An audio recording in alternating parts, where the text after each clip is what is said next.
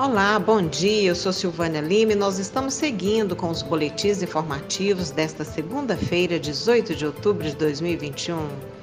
Fique ligado em nossa programação pelo rádio nos 870m, também através do site radio.fg.br e pelo aplicativo Minha UFG.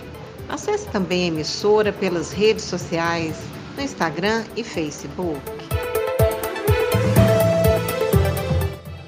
Durante a pandemia, aumentou a utilização de aplicativos bancários, mas, junto com o aumento do uso desses recursos, que representam rapidez e praticidade, veio também o crescimento dos cybercrimes.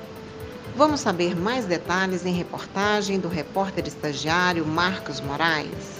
Dados da Federação Brasileira dos Bancos, FEBRABAN, indicam que os golpes envolvendo usuários de serviços bancários aumentaram durante o período de pandemia. O isolamento social fez as pessoas usarem mais os serviços de delivery e, consequentemente, aumentou a utilização de aplicativos bancários. De acordo com a pesquisa Febraban de Tecnologia Bancária 2021, verificou-se que os bancos investiram 2 bilhões e meio de reais em segurança da informação. Marcos Simplício Júnior, professor da Escola Politécnica da Universidade de São Paulo, nos traz agora algumas dicas para que possamos tentar fugir dos golpes aplicados pelos cybercriminosos. Infelizmente não dá para dar uma fórmula do sucesso.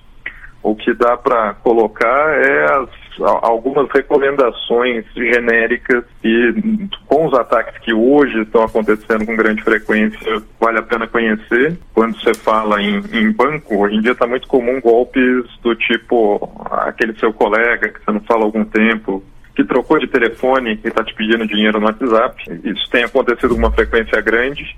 É, não achar simplesmente que porque alguém está falando que é X e tem a foto lá no aplicativo dessa pessoa X que ela é de fato X. Fazer alguma pergunta pessoal para saber se de fato é a pessoa. Primeiro que se a pessoa não aceita uma chamada de vídeo ou de voz, o bandido em geral está com problema na câmera, está sem internet na, boa naquele momento e não aceita as chamadas. A pesquisa da Febraban concluiu ainda que 70% dos golpes no mundo digital estão relacionados a links falsos em redes sociais acessadas por alguns usuários desatentos. O professor Marcos reforça alguns pontos para que as pessoas possam se proteger de cyberataques e evitar surpresinhas desagradáveis. Para qualquer coisa que te peçam, desconfie, né? Se entrar em contato com você para alguma situação esquisita, a desconfiança é a primeira arma. É, em situações que são inevitáveis, você está com seu celular em algum lugar que, enfim, foi ao mercado e você está levando seu celular e tem algum aplicativo de banco. Pense em até onde você precisa de fato ter uma configuração que permita você fazer transações infinitas ou mesmo ter o aplicativo do banco no seu celular o tempo todo. Eventualmente coloca só no seu computador.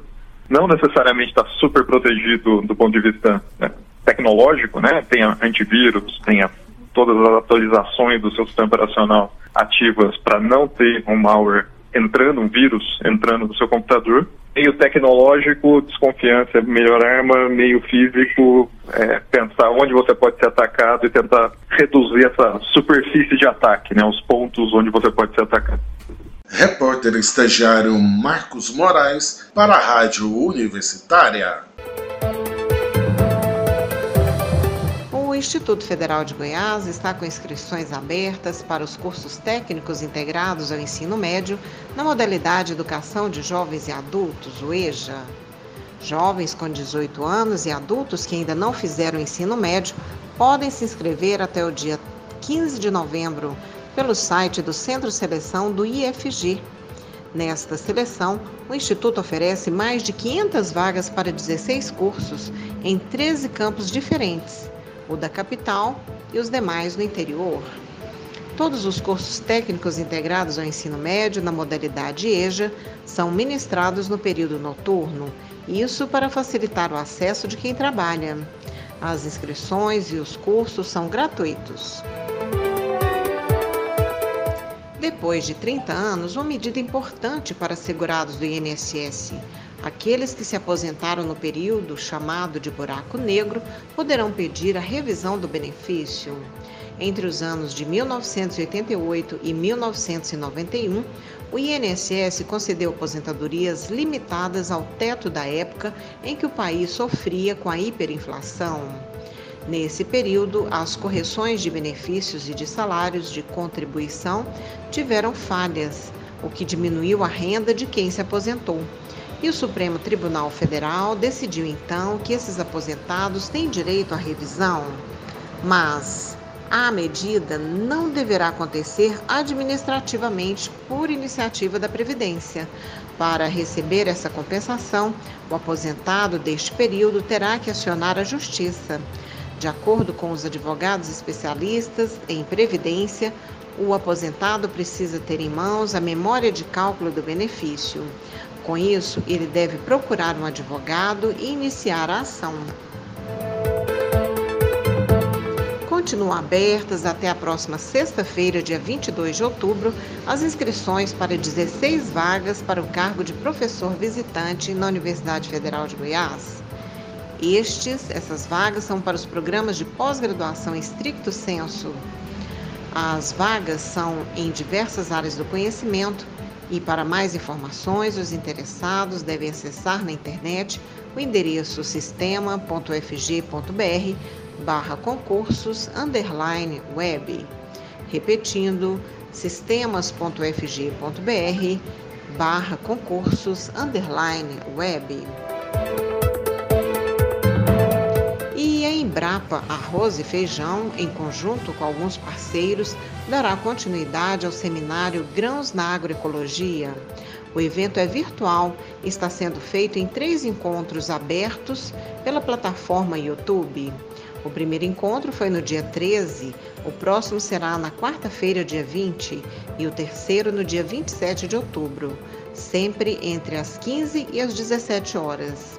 O seminário reúne produtores rurais, extensionistas, professores e pesquisadores para abordagem de questões relacionadas ao manejo da cultura do feijão dentro de sistemas de produção de hortaliças e os impactos socioeconômicos e ambientais da atividade, a partir de experiências feitas em pequenas propriedades de Anápolis.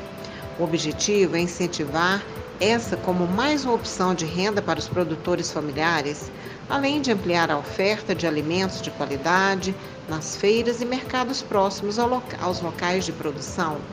O seminário Grãos na Ecologia é gratuito e os interessados poderão participar pelo canal da Embrapa na plataforma YouTube. Para informações, basta acessar a página do evento ou ligar pelo telefone DDD 62 99617 6746. Repetindo, DDD 62 99617 6746. Nós vamos lembrando que de hoje à quarta-feira, a UFG e várias outras instituições e entidades ligadas ao ramo da comunicação promovem o primeiro Congresso Brasileiro de Comunicação Pública, Cidadania e Informação, que ocorre simultaneamente ao quarto Seminário de Comunicação Pública e Cidadania.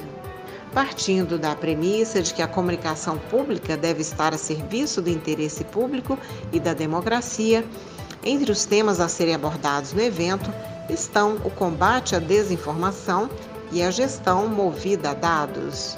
Além das palestras e debates, são oferecidas 16 oficinas. Hoje, no período da tarde, dois painéis agitam a programação. Às 14 horas, os inscritos no evento terão a oportunidade de participar do painel sobre o papel das assessorias de comunicação e ouvidorias na construção de um Estado transparente. E as convidadas são as jornalistas Akemi Nitarra, da Empresa Brasileira de Comunicação, e Ellen Geraldes, da Universidade de Brasília. E a partir das 13 horas e 30 minutos, o tema do painel 2 será Panorama de experiências e pesquisas relacionadas à comunicação pública, com Fernando Paulino, também da Universidade de Brasília, e Maria Helena Werneck, da Universidade Federal do Rio Grande do Sul. O congresso é uma parceria da ABC Pública com a Universidade Federal de Goiás, Fundação RTVE e TVUFG Instituto Federal Goiano, Instituto Federal de Goiás e Universidade de Brasília. As inscrições já foram encerradas, mas as palestras são totalmente gratuitas. Também, logo mais às 15 horas e 30 minutos, terá um debate, um debate virtual sobre o tema Retorno às aulas presenciais na UFG. Participam do debate representantes da reitoria da UFG e de entidades ligadas a servidores, docentes, técnico-administrativos e estudantes. A iniciativa é do ADUF Sindicato, do Cientifisgo, da Associação de Pós-Graduandos e também do Diretório Central dos Estudantes. A Universidade Federal de Goiás confirmou o retorno das aulas presenciais a partir do primeiro semestre de 2022. No entanto, a retomada será realizada de forma gradual, devido aos protocolos sanitários de prevenção à Covid-19. A live será transmitida no YouTube e no Facebook, arroba Aduf Sindicato. O boletim informativo da Rádio Universitária volta logo mais às 15 horas e também às 18 horas e 30 minutos. Fique ligado na programação dos 870M pelo site radio.ufg.br e pelo aplicativo Minha UFG. Nós também estamos nas redes sociais Acesse a Rádio Universitária no Instagram e no Facebook. E não deixe de conferir os informativos em formato de podcast pelas redes sociais e nas principais plataformas digitais de áudio. Silvânia Lima para a Rádio Universitária.